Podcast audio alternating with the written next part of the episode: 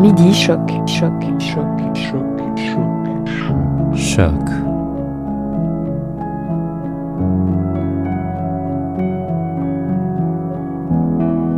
Avec Anne Lonto, avec Anne Lonto, avec Anne Lonto. Bonjour chers auditeurs. Aujourd'hui nous accueillons Madame Cécile Pardon, docteur en psychologie communautaire du département de psychologie de l'Université de Québec à Montréal. En 1774, le roman Les souffrances du jeune Werther de Van Gogh fut publié à Leipzig et dans les mois qui suivirent sa publication, une vague de suicides survint, s'étendant progressivement à toute l'Europe. Madame Cécile Bardon, vous êtes chercheuse au Centre de recherche et d'intervention sur le suicide et l'euthanasie et professeure associée au département de psychologie de l'Université de Québec à Montréal. Qu'est-ce que l'effet Werther et comment le nom de protagoniste romanesque est-il devenu le phénomène du suicide mimétique?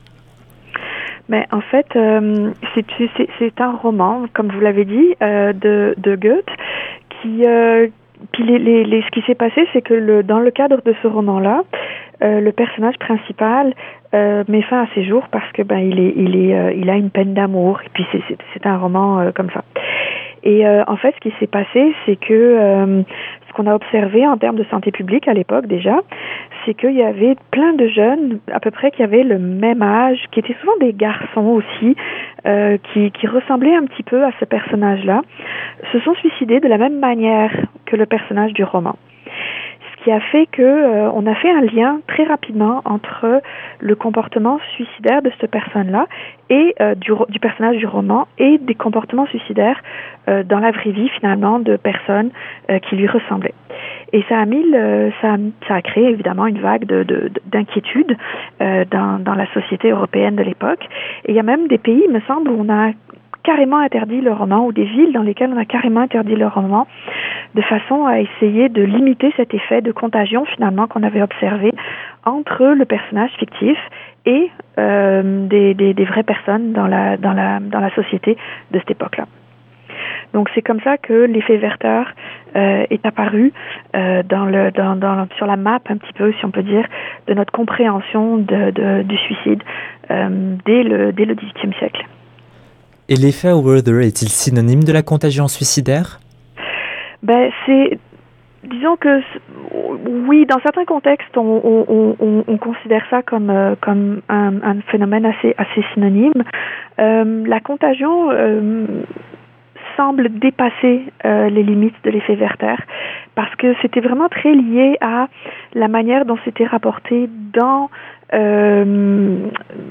dans la littérature, disons, et dans la fiction. Euh, par contre, la contagion, ça se fait aussi avec des, euh, des phénomènes qui sont liés à des suicides de vraies personnes ou euh, dans des communautés aussi.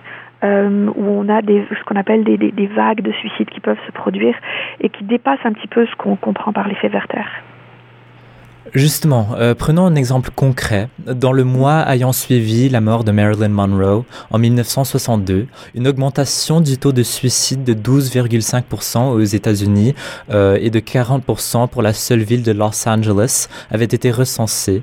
Dans une mm -hmm. étude publiée le lundi 29 avril dans le Journal of the American Academy of Child and Adolescent Psychiatry, des chercheurs avaient démontré qu'en avril 2017, soit un mois après la sortie de la première saison de 13 Reasons Why, le taux de suicide chez les jeunes âgés de 10 à 17 ans aux États-Unis avait augmenté de 28,9%. Sont les mêmes théories en jeu euh, dans ces deux événements? C'est des choses qui se ressemblent beaucoup en effet, même si d'un côté on a euh, un événement euh, fictif dans 13 Reasons Why, et d'un autre côté on a un événement réel, le suicide de, Marilyn Monroe.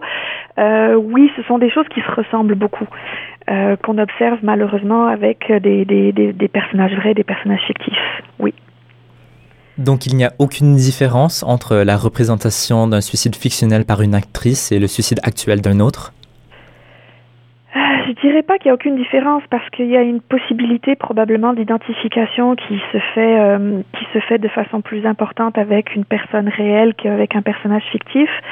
Même si on sait qu'avec les adolescents, euh, il y a des, des processus cognitifs d'identification qui sont beaucoup plus euh, beaucoup plus importants avec les ados, donc qui sont peut-être plus sensibles à l'identification avec un personnage fictif que par exemple l'être un adulte avec un personnage fictif. Mais c'est vrai que euh, il y a des choses communes, mais il y a quand même des différences. Par exemple, quand euh, quand on parle du, du suicide d'un d'une personne réelle, euh, la manière dont on en parle, bien souvent, va avoir une grosse influence sur l'effet de contagion qu'on peut observer.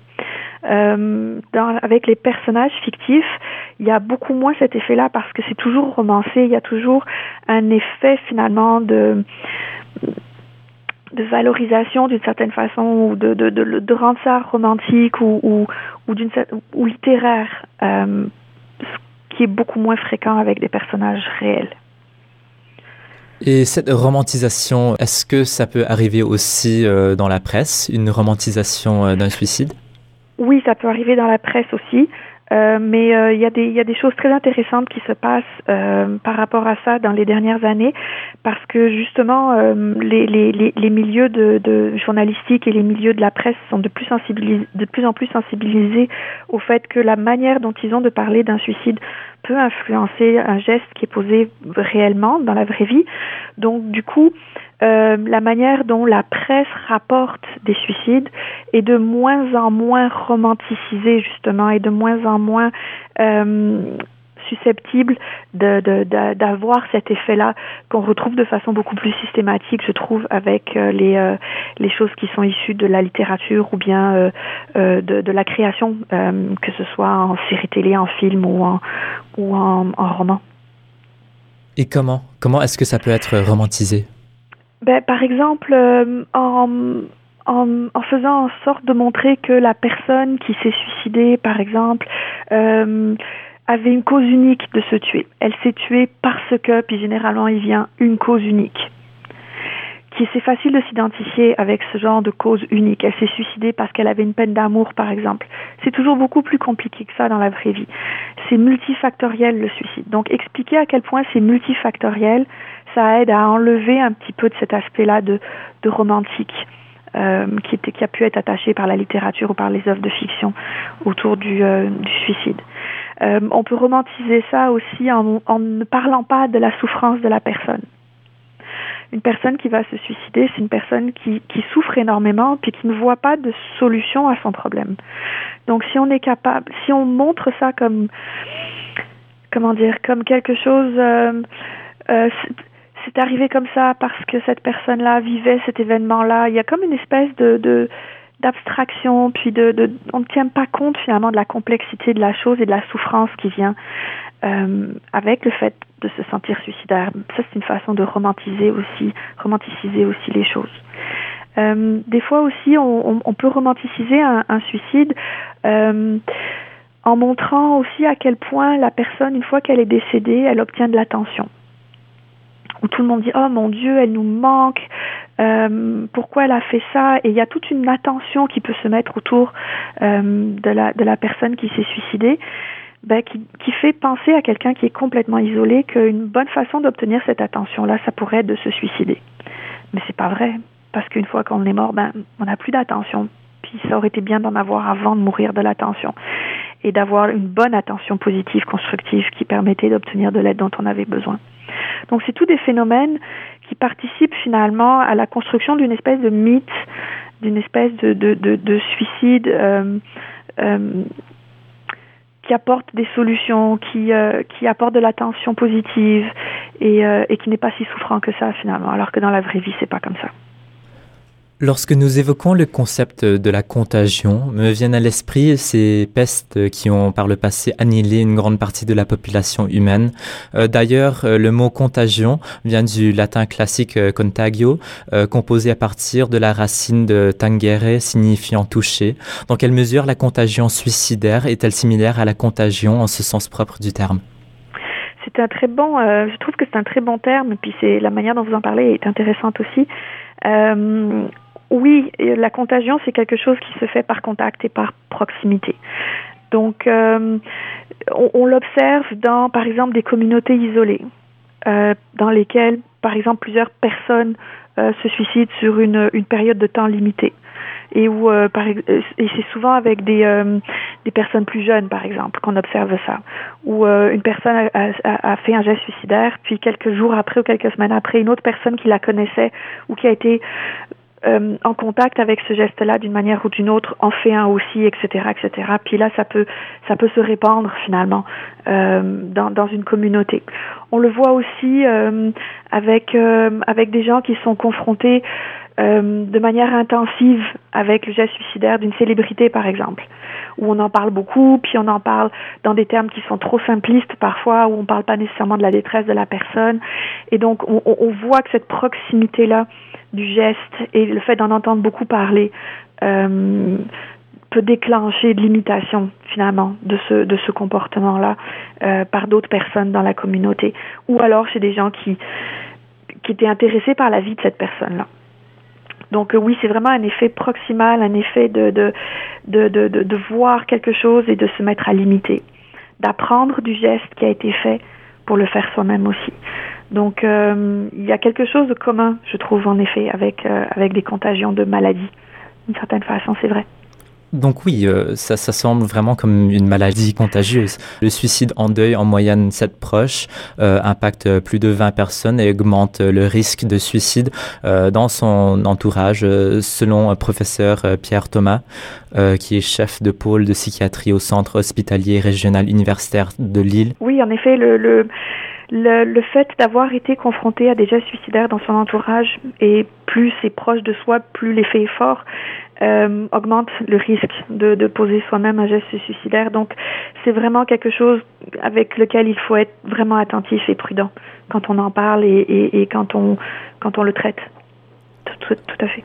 Mais faut-il être euh, à risque justement pour euh, ressentir euh, l'effet? C'est quelque chose qui est discuté. Euh, il y a euh, des, euh, des recherches qui montrent que euh, si, si la personne en soi n'est pas souffrante, n'est pas euh, n'a pas de, de, de troubles de santé mentale, n'a pas de facteurs de risque euh, euh, prédominants et, et, et importants, ben elle sera moins à risque évidemment d'un effet de contagion. Mais il y a aussi des études qui te montrent que au-delà de cette souffrance-là psychologique et de cette fragilité, de cette vulnérabilité euh, euh, préexistante, il y a des personnes qui semblent être euh, plus vulnérables que d'autres, même sans être souffrantes, mais d'avoir des caractéristiques qui les rendent plus vulnérables euh, à un phénomène de contagion. C'est très controversé encore, on n'a pas assez de données pour être capable de dire si c'est vraiment ça qui se passe, mais les données qu'on a, c'est que euh, une personne qui est vulnérable au départ euh, est plus susceptible euh, de, de, d'être victime d'un phénomène de contagion, en effet. Et le lieu où ça se passe, ou le lieu de l'entourage, est-il un facteur aussi, par exemple à l'école comparé au milieu de travail? Ça, c'est une autre grosse question pour lesquelles c'est difficile de se prononcer parce que les cas sont heureusement relativement rares et donc c'est difficile d'avoir des, données à grande échelle pour être capable de démontrer ça. Mais on sait que, par exemple, dans les écoles, euh, il y a un risque euh, de contagion qui est plus grand, mais probablement que c'est beaucoup lié aussi au niveau de développement des adolescents qui sont dans une phase où ils sont extrêmement susceptibles d'imiter des comportements qu'ils observent par ailleurs celui-là plus qu'un autre, pas forcément, mais au moins ils imitent des, comportements qu'ils euh, voient euh, autour d'eux. Euh, en milieu de travail, c'est beaucoup plus difficile parce que on sait qu'il y a des milieux de travail qui augmentent le risque, par exemple. Chez les chez les gens qui travaillent qui travaillent dans ce milieu-là, on sait on sait par exemple que les premiers répondants, les policiers, etc. sont des groupes qui en soi sont plus à risque de, poser un geste suicidaire. Alors, est-ce que c'est un effet de contagion dans le milieu ou est-ce que c'est un effet euh, d'augmentation de risque du milieu dans lequel ils sont? C'est difficile de démêler les deux. Euh, il y a des milieux petits, comme je vous disais tantôt, des communautés plus petites qui peuvent être plus fragiles à la contagion euh, que d'autres. Alors, est-ce que c'est parce que c'est dans ces milieux-là, les gens partagent de nombreux facteurs de risque? Et est-ce que, ou alors est-ce qu'il y a un effet direct de contagion? Là aussi, ça peut être plus difficile euh, de déterminer. Mais on sait qu'il y, y, a des milieux qui peuvent être plus sensibles, en effet. Et donc, euh, ce sont les adolescents qui sont les plus sensibles? Parmi les groupes les plus fragiles, euh, on sait qu'il y a les adolescents. Certains groupes très fragilisés dans des communautés éloignées aussi sont, sont, sont, fragilisés. Euh, mais je pense pas qu'il faille négliger d'autres groupes en, mettant trop l'accent sur les adolescents. Et je pense pas qu'il faille stigmatiser non plus les adolescents en disant oh mon Dieu, eux ils vont être forcément à risque de contagion, donc il faut pas en parler, donc faut pas si, il faut, faut les surprotéger. Il faut faire attention à, à, doser un petit peu notre message et de pas de pas stigmatiser des groupes.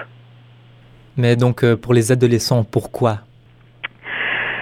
En grande partie parce qu'ils sont à un moment développemental dans lequel euh, l'imitation et, le, et, le, et le, les pères sont beaucoup plus euh, deviennent de plus en plus importants et l'imitation du comportement des pères devient aussi quelque chose d'important. Euh, ça pourrait que ça, ça aide à fragiliser. Ils sont aussi à des périodes où ils sont plus à risque de, de, de, voir se développer des problèmes de santé mentale. Des gens qui développent de la dépression souvent ça arrive à l'adolescence, ça commence à l'adolescence, euh, les, les, troubles anxieux, etc. Donc euh, il y a une fragilité peut-être un petit peu chez certains qui peut se mettre là.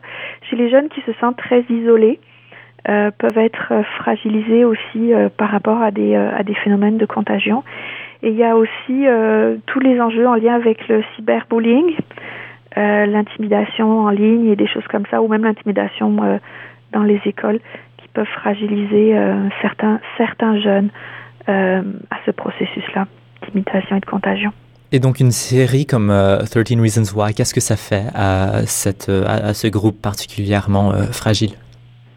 Ben, C'est difficile parce que d'un certain côté, on, on s'attend à ce que euh, peut-être certains jeunes s'identifient avec le personnage principal et se disent ah ben si elle n'est pas capable de s'en sortir, est-ce que moi je serais capable Et puis soit victime de cette, imitation-là d'une certaine façon. Mais d'un autre côté, on voit aussi des phénomènes qui sont intéressants où ça devient un outil de, sensibilisation et où euh, on voit des, des, jeunes aussi qui, euh, confrontés à une série comme ça, bah, disent oh finalement moi je vais pas bien, ben je vais peut-être aller chercher de l'aide que elle elle n'est pas allée chercher où ça m'aide à comprendre qu'est-ce que moi je ressens et comment moi je le vis.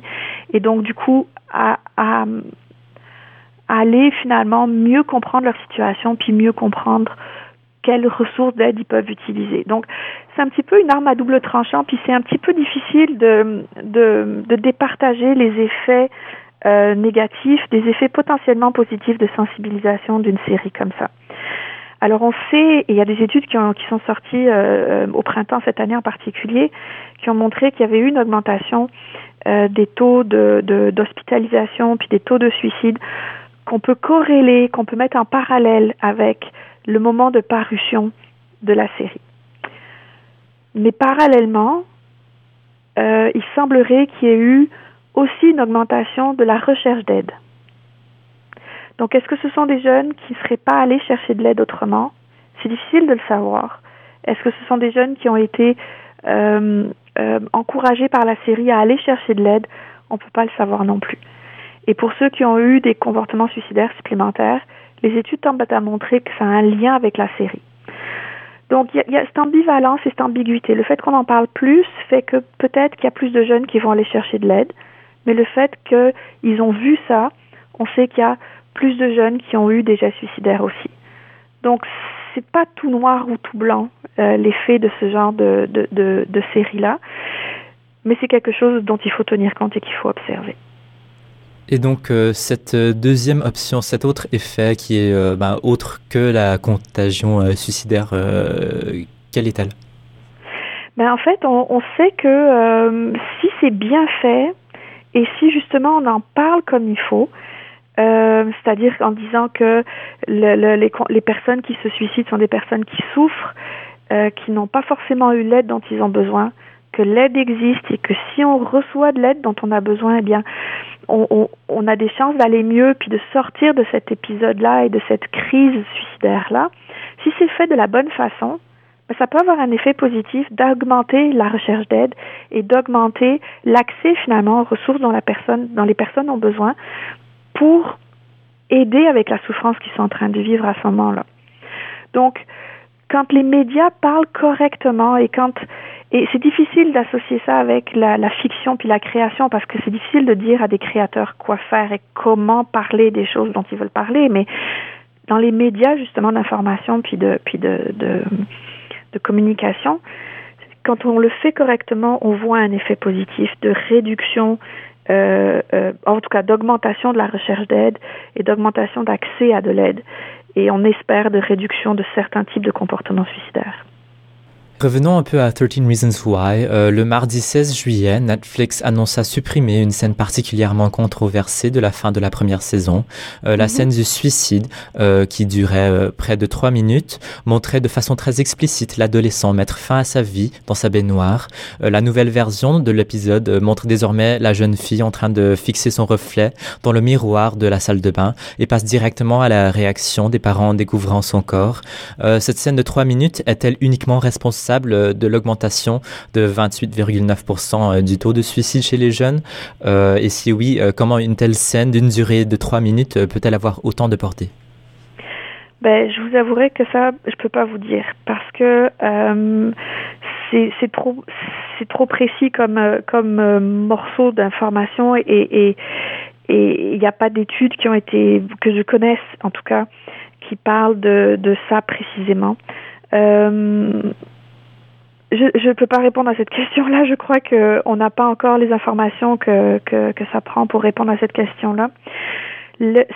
on le sait que de montrer un suicide a un effet très négatif. Parler des détails d'une méthode de suicide peut avoir un effet d'entraînement très négatif. Maintenant, la série au complet semble parler des, des choses qui ont amené ce jeune-là à se suicider donc, c'est difficile de savoir quelle est la part de la scène précise versus la part de la série au complet sur l'effet qu'on a pu observer. Euh, peut-être qu'on pourra le voir avec euh, justement le fait qu'il y a eu tout un battage publicitaire autour du fait que la, la scène a été enlevée et que donc il y a peut-être des nouvelles personnes qui vont voir la série sans la scène et on pourra peut-être voir s'il y a un effet ou pas de, de cette de ce regain d'intérêt pour la, la, saison 1 dans laquelle la scène était. Mais dans l'état actuel des connaissances, je trouve ça trop difficile de se prononcer, on ne peut pas savoir ça. D'accord. Donc oui, vous, vous avez parlé un peu euh, de, de, ce double effet que pourrait quand même avoir euh, ben, la, la, série en général et puis euh, l'association que peut avoir les personnages, les, personnes qui regardent la série de la protagoniste Hannah Baker, n'est-ce pas? Mm -hmm. Oui, c'est ça. D'un certain côté, on, on, on, a un effet, comme on disait, où on, on des gens peuvent être contaminés d'une certaine manière et, imiter son comportement. Puis d'un autre côté, on peut avoir des gens qui se disent mon Dieu, mais si moi je suis dans la même situation qu'elle, ben je ferai pas ce qu'elle a fait et je vais aller chercher l'aide dont j'ai besoin. Donc euh, la manière, c'est tout est dans la manière évidemment de, parler d'un suicide et de, et de dire cette personne-là souffrait, cette personne-là avait besoin d'aide et si elle avait eu l'aide dont elle avait besoin, elle aurait probablement pas fait le geste qu'elle a fait.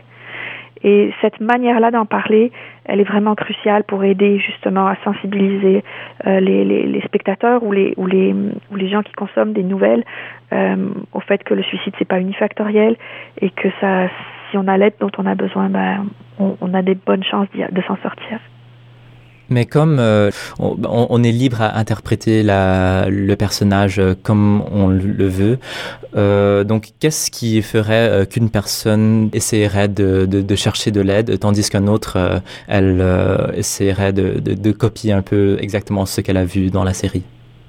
Ça, je vous avouerai que je peux là encore une fois malheureusement j'ai pas de réponse pour vous. Je connais pas la littérature scientifique qui parle spécifiquement de, ce sujet là euh, donc, je veux vraiment pas dire de niaiserie par rapport à ce thème-là en particulier, mais euh, j'ai l'impression qu'il y a beaucoup de choses en lien avec euh, la, la, la conception qu'on a de, de, de l'aide, qu'est-ce que c'est, de, de se rendre compte à quel point finalement, ben, ça se peut qu'on soit en détresse à un moment donné, mais que ça, il existe d'autres solutions que le suicide à sa détresse.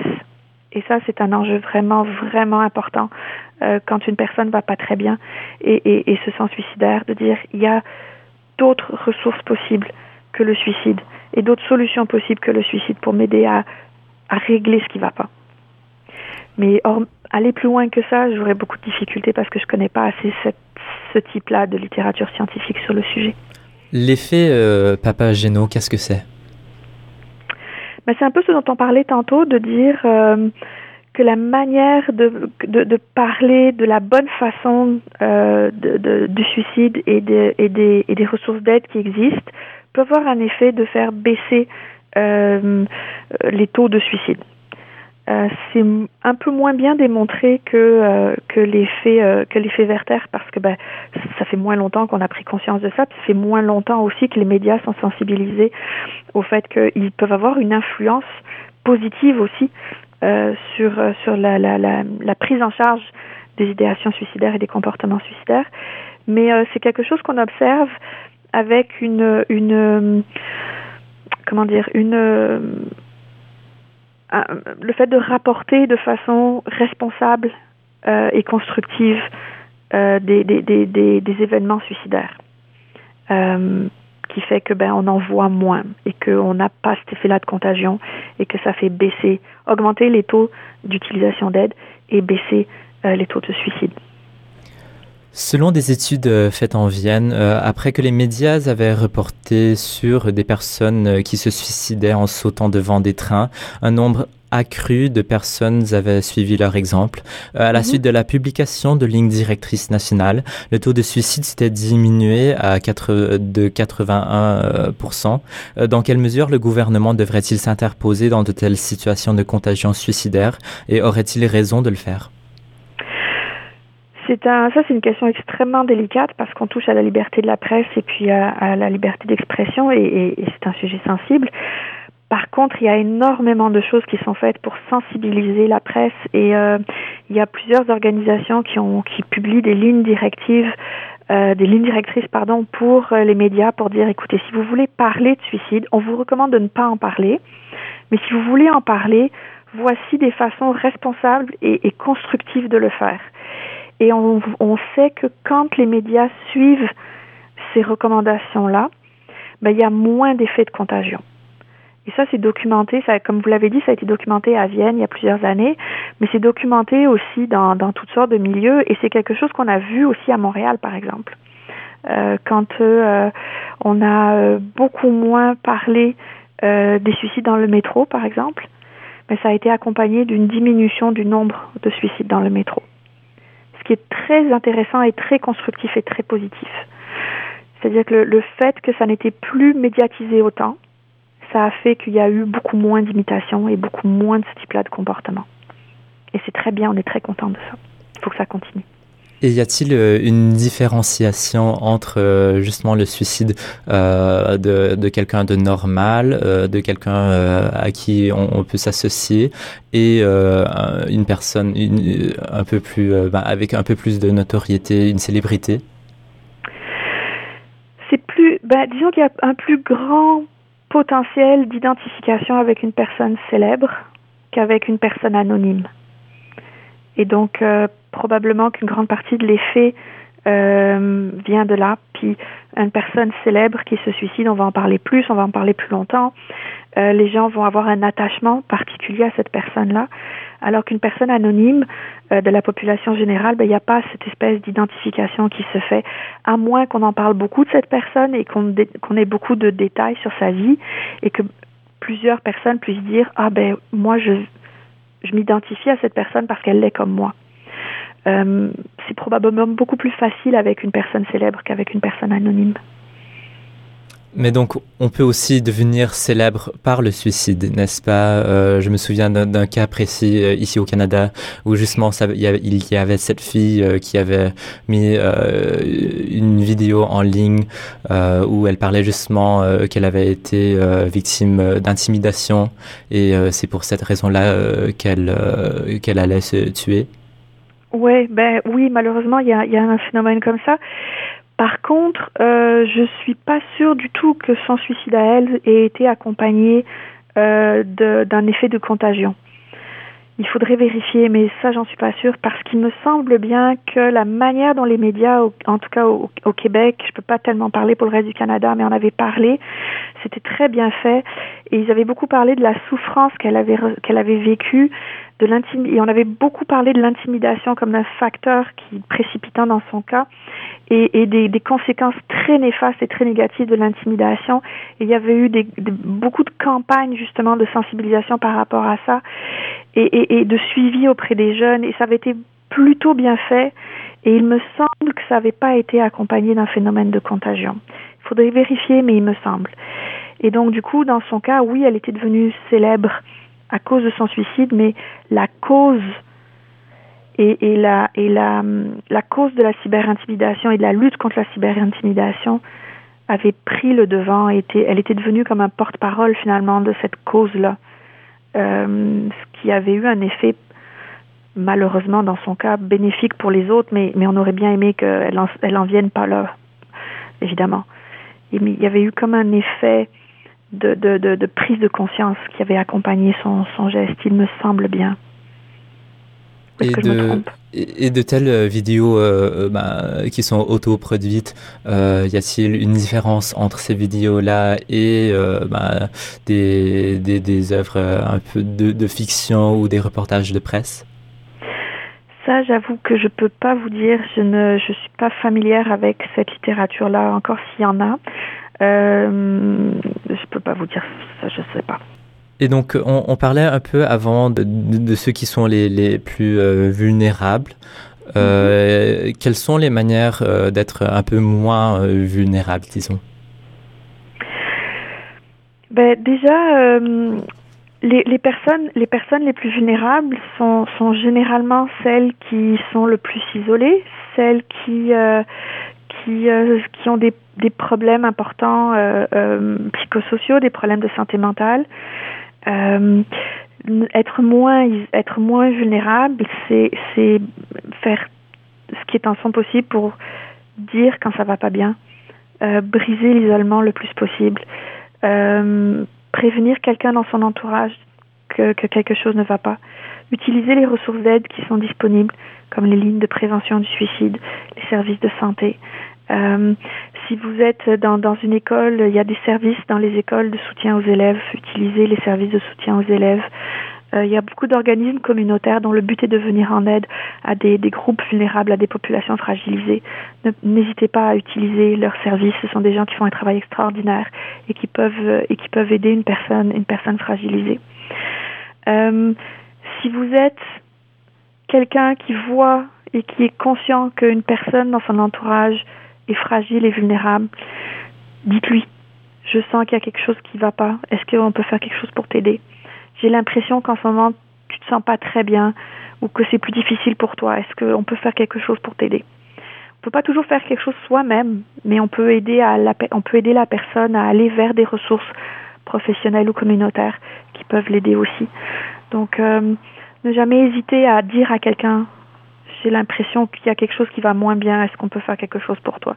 On est mieux de se tromper dans ce sens-là que de se tromper en disant oh mon dieu j'aurais j'avais vu qu'il y avait quelque chose qui allait pas et, j'aurais dû faire quelque chose. Donc euh, c'est vraiment euh, vraiment euh, ne jamais hésiter à aller chercher de l'aide quand on sent qu'on en a besoin. Demander de l'aide, ça veut pas dire être être fragile ou incompétent, ça veut dire être fort, demander de l'aide. Euh, c'est plus difficile des fois de demander de l'aide que de de rester tout seul dans son coin, mais c'est souvent beaucoup plus efficace. Euh, donc là, vous avez donné un peu, euh, bah, vous, vous, avez donné des, euh, des, choses que peuvent faire ceux qui sont les plus vulnérables. Et oui. vers euh, la fin de cela, vous avez parlé un peu de, de l'interprétation que les autres peuvent avoir euh, de mm -hmm. quelqu'un s'ils essaient de, de, chercher de l'aide. Donc soit ils paraissent euh, forts en cherchant de l'aide, mais ils peuvent aussi paraître moins forts justement pour aller chercher de l'aide. Pourquoi? Des, des, fois, on, on, a des, on a des idées préconçues dans notre tête, comme quoi aller chercher de l'aide, c'est, ne pas être fort justement, puis c'est, euh, être fragile, et puis euh, il faut, faut vraiment essayer de, de, de lutter contre cette conception qu'on peut avoir soi-même, puis, puis de, si on a besoin d'aide, euh, aller chercher de l'aide, c'est, c'est ça la vraie force. C'est de dire euh, j'ai besoin de quelqu'un ou j'ai besoin de quelque chose pour m'aider à passer à travers ce moment-là, c'est reconnaître qu'on vit un moment difficile, reconnaître qu'on a besoin d'un coup de main pour y arriver. Ben, la vraie force, elle est là. Euh, se dire euh, oh mon Dieu, euh, si s'il faut que je m'en sorte, il faut que je m'en sorte tout seul. Des fois, on n'y arrivera pas à s'en sortir tout seul. Et la vraie force, c'est vraiment d'aller chercher l'aide dont on a besoin quand on en a besoin. Les formules du type maintenant il repose en paix ou on ne pouvait rien faire, ils sont à éviter? Hmm, C'est une très bonne question. Euh, il y a deux choses un peu différentes dans, les deux exemples que vous donnez. Euh, maintenant, euh, il repose en paix. Euh, c'est une façon aussi de de, de, laisser penser que le suicide, ben, ça règle tout. Euh, on est en paix quand on est mort, on le sait pas. Il y a des, gens qui ont des croyances comme quoi c'est vrai, il y en a qui en ont pas. dans, dans la mesure où on le sait pas, il y a des moyens d'être en paix en étant vivant. Euh, exploitons-les en, utilisant les services dont on a besoin, puis en ayant l'aide dont on a besoin pour, euh, aller mieux. Euh, L'autre phrase, euh, on ne pouvait rien faire pour lui. Euh, la plupart du temps, c'est pas vrai. Les, personnes qui sont qui sont suicidaires et qui pensent à passer à l'acte euh, tendent à avoir l'impression qu'il y avait il y a rien qu'on peut faire et qu'il n'y a pas d'autre solution. Mais n'oublions pas que le, le, un geste suicidaire, c'est une solution permanente à un problème qui est temporaire. Et qu'il y a presque toujours quelque chose auquel on peut penser pour vous aider à alléger cette souffrance-là. Il y a presque toujours quelque chose qui peut être fait pour aider la personne à aller mieux et à, et à passer par-dessus ce moment difficile et rebâtir quelque chose de positif et de constructif dans sa vie. Donc, euh, on n'aurait rien pu faire on l'a pas vu, la personne n'a pas communiqué avec nous, et ça c'est regrettable et c'est dommage. Mais si on le sait, qu'une personne est en détresse, il y a toujours des choses qu'on peut faire pour l'aider. Le premier, euh, le, premier mécanisme de défense euh, pour justement ces personnes qui sont suicidaires, euh, que devrait-il être? Le dire à quelqu'un. Je vais pas bien, aide-moi. Et, et c'est probablement le, le, le, premier pas le plus difficile à faire, mais c'est le plus important et c'est le plus significatif. Parce que le dire, ben, c'est ouvrir la porte à se faire aider et à, à trouver d'autres options et d'autres solutions que le suicide pour essayer de, de, de, réduire la souffrance dans laquelle on est. Et des fois, on le dit à quelqu'un qui qui qui est pas en état de l'entendre parce que c'est très dur à entendre. Euh, quelqu'un qu'on aime qui dit ça. Mais euh, mais il faut pas hésiter à le dire de nouveau à quelqu'un d'autre et il et, y a quelqu'un qui va l'entendre et qui va nous aider. Euh, les lignes spécialisées de prévention du suicide sont, sont des très bonnes ressources pour ça. Euh, les, les, les, professionnels de la santé sont des très bonnes ressources pour ça. Euh, la première étape, c'est vraiment le dire. Je vais pas bien, aidez-moi. Mais pour cela, est-ce que ça pourrait faire aussi naître des idées suicidaires chez les autres à qui on en parle? Non, non. Les données qu'on a euh, tendent à, montrer que si, une personne qui ne va pas bien communique sa détresse pour obtenir de l'aide, c'est beaucoup plus important et c'est beaucoup plus important que n'importe quel effet qui pourrait y avoir autre si quelqu'un ne communique pas sa détresse, n'obtient pas l'aide dont elle a besoin et ne va pas mieux, puis se suicide, ben là, ça peut avoir un effet négatif sur son environnement. Quelqu'un qui obtient de l'aide et quelqu'un qui va mieux, c'est positif, quoi qu'il arrive. D'accord. Euh, et auparavant, vous avez aussi parlé un, un peu des médias et euh, qu'il est recommandé qu'on justement qu'on n'en parle pas. Pourquoi devrait-on ne pas en parler? Ben, il faut pas si, il faut qu'on en parle le moins possible de cas individuels pour justement éviter cette notion de contagion et cet effet euh, l'effet Werther dont on parlait tantôt et l'effet d'imitation et de projection de soi dans, la personne qui s'est suicidée euh, pour ne pas donner non plus d'idées de moyens euh, pour se suicider à des personnes qui, qui sont en détresse et en difficulté. Par contre, si on en parle, en parler de la bonne façon, c'est pas négatif. C'est-à-dire dire que euh, il y a des personnes qui sont en détresse, des personnes qui se sont suicidées ou qui ont pensé au suicide. euh, qui étaient très souffrantes, c'était multidéterminé, il y avait plein de choses qui se passaient dans leur vie.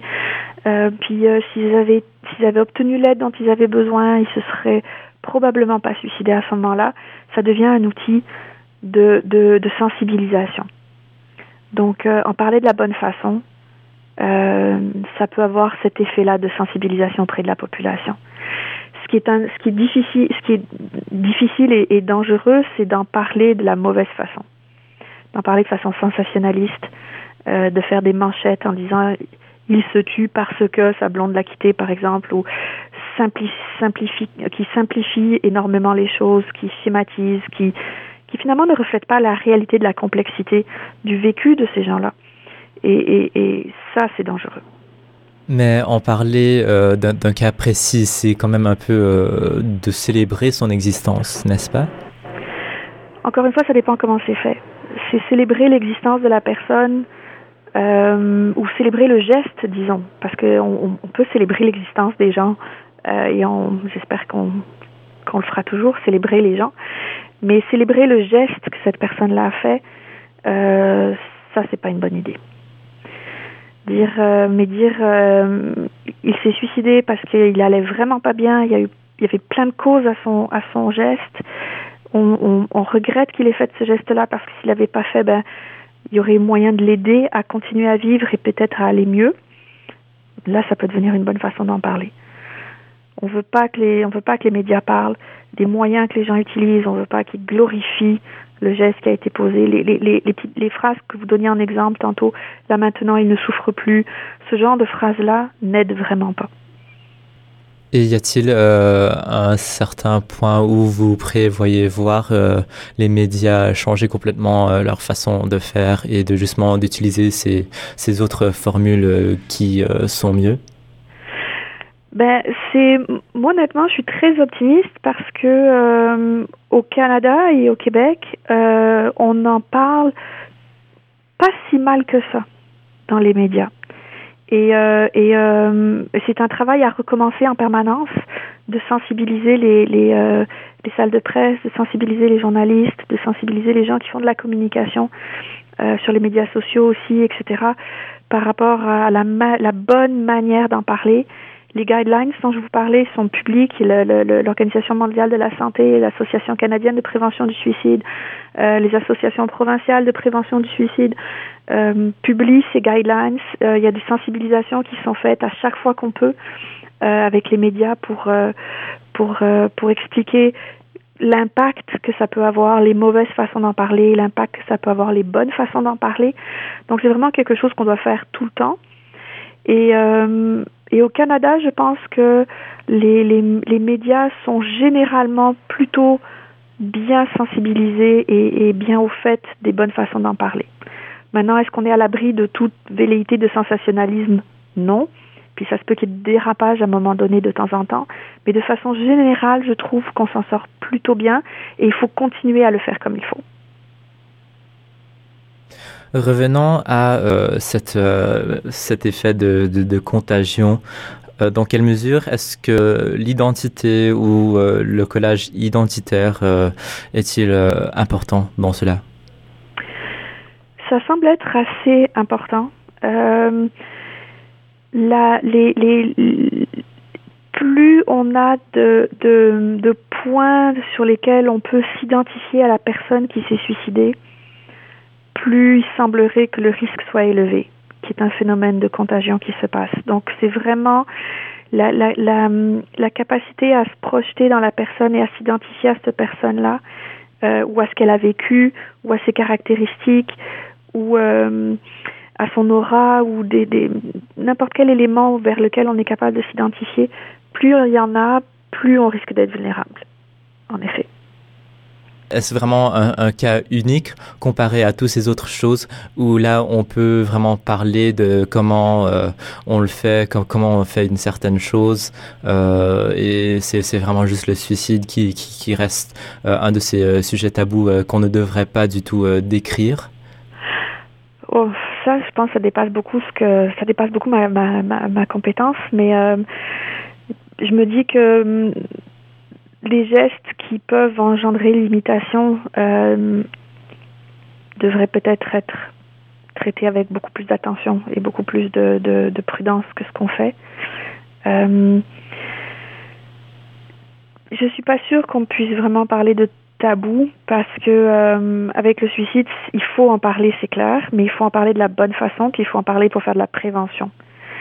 Euh, c'est c'est pas un tabou dans le sens où c'est important qu'il y ait des campagnes de sensibilisation et de prévention, puis c'est des choses dont il faut qu'on parle ouvertement dans la dans la société, de façon à être capable de, de repérer adéquatement les personnes, de soutenir les gens dans l'environnement de quelqu'un qui est en détresse pour que, cette, pour que ces personnes-là se sentent à l'aise de demander de l'aide pour leurs proches, etc. Donc moi, je parlerai pas de tabou en ce qui a trait au suicide, je parlerai de, de se comporter comme des bons citoyens et d'être conscient des phénomènes euh, de, de d'imitation et de contagion qu'il peut y avoir et en tant que média puis en tant que que personnes qui font de la communication puis qui font de la de l'art aussi euh, de la représentation artistique ben on doit être sensible à l'impact potentiel que ça peut avoir ce qu'on fait. Et le suicide est un des exemples majeurs dans lequel ça se voit et dans lequel on sait comment on pourrait faire pour que ça se passe de la bonne façon. Est-ce que c'est un tabou? Je sais pas. Est-ce qu'il y a d'autres domaines dans lesquels il faudrait le faire? Ça, je veux pas me prononcer. D'accord.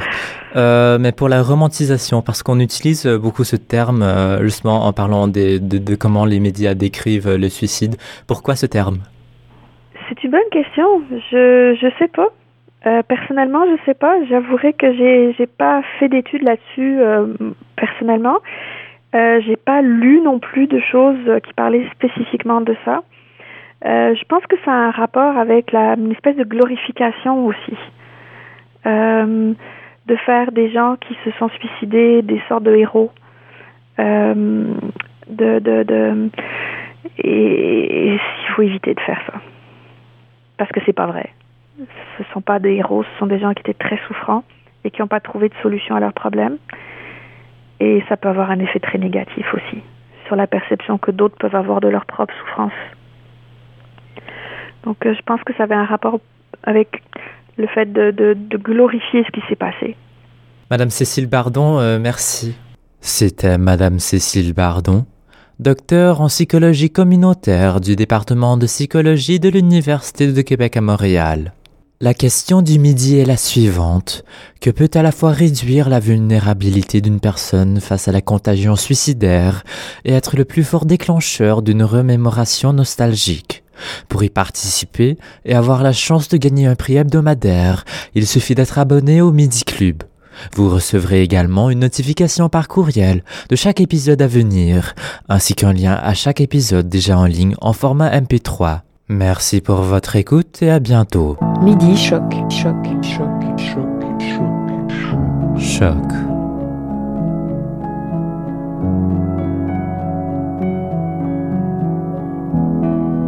Avec Anne Lonto. Avec Anne Avec Anne Lonto.